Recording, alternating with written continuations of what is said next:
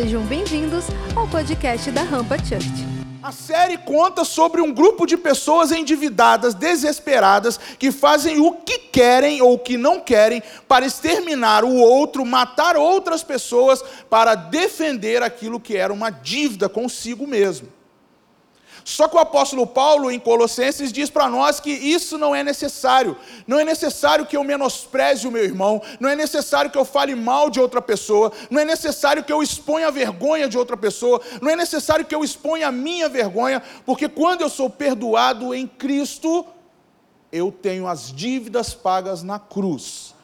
Eu quero que você hoje pegue isso como uma, um entendimento muito sério do que é alguém viver debaixo de uma condição de dívida, sendo que ele tem a condição de não precisar mais se sentir endividado por alguma coisa. Sabe qual é o nosso maior erro? Ou talvez a nossa falta de conhecimento? É que nós carregamos uma dívida que nós não precisamos mais. Alguns de vocês, jovens, ainda carregam dívidas, por quê? Porque vocês ainda pensam que pode, é, não conseguem atingir ao perdão do, de Deus sobre a sua vida, porque você tem medo de não conseguir vencer uma condição do pecado. Mas entregue a tua vida a Jesus e você vai entender o suficiente para isso. Só que muitos estão dando passo para trás. Muitos estão diante dos, dos olhos e estão se movimentando, achando que se eu fugir, eu não vou precisar prestar contas com Deus, porque Deus vai me penar, me penalizar, vai me castigar. E a palavra de Deus fala o contrário. O apóstolo Paulo estava dizendo para essa igreja em Colosso. Vocês têm que prestar atenção no que eu estou tentando dizer a vocês, que antigamente vocês estavam espiritualmente mortos por causa do pecado de vocês. Gente, o pecado nos mata espiritualmente. O que a Bíblia está dizendo aqui é que eu e você, quando deixamos o pecado ser muito maior do que o perdão de Deus, com certeza ele vai matar você espiritualmente. Qual que é a morte espiritual de todo cristão?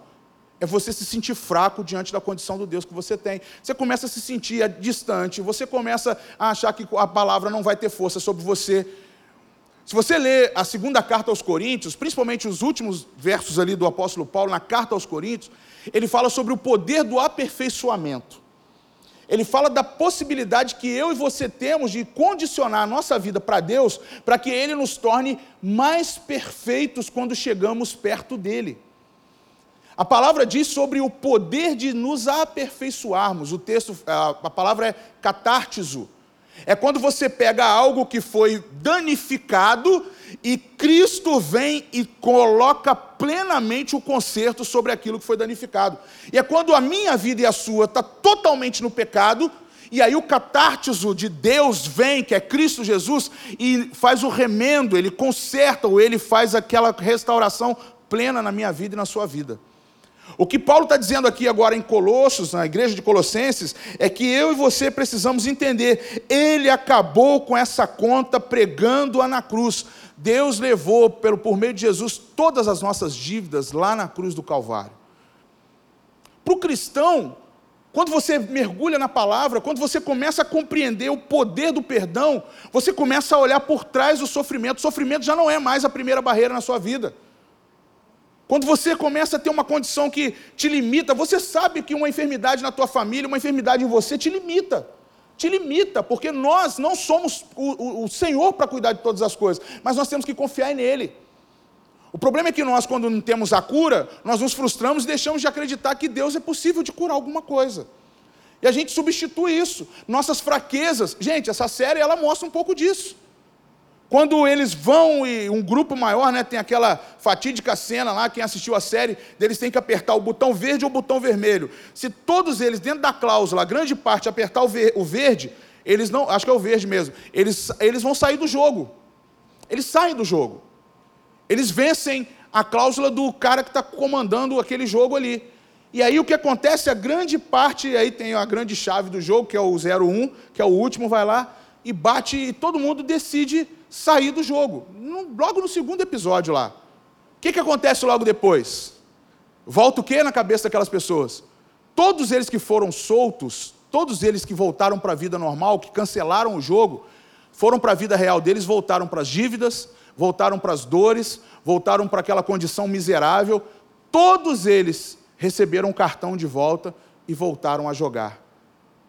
O que, que, o que, que, o que, que, tá, o que acontece com, com o pecador que se arrepende Ele sente o amor de Cristo, mas ele, no meio da caminhada dele, ele enfraquece.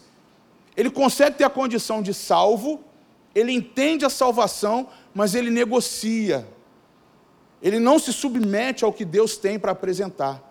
E a gente volta para a nossa realidade, sai daquela condição. Eu estou colocando o jogo como uma analogia mesmo de uma prisão. Você consegue sair da prisão do pecado, que é esse jogo, você volta para a tua vida para poder mudar tudo que estava errado na tua vida, para poder pedir perdão para aqueles que você estava devendo, para poder acertar as contas com quem, a condição que você tem de acertar a conta com quem você deve acertar. Só que você não se submete, você não acha, acha que não tem poder para isso. Só que em Cristo Jesus, com uma nova criatura, você se abre para uma nova condição com as pessoas. Se a outra, você quer liberar perdão sobre alguém, mas a outra pessoa não quer o teu perdão, você libere o perdão sobre a vida daquela pessoa, mas não carregue esse peso sobre você.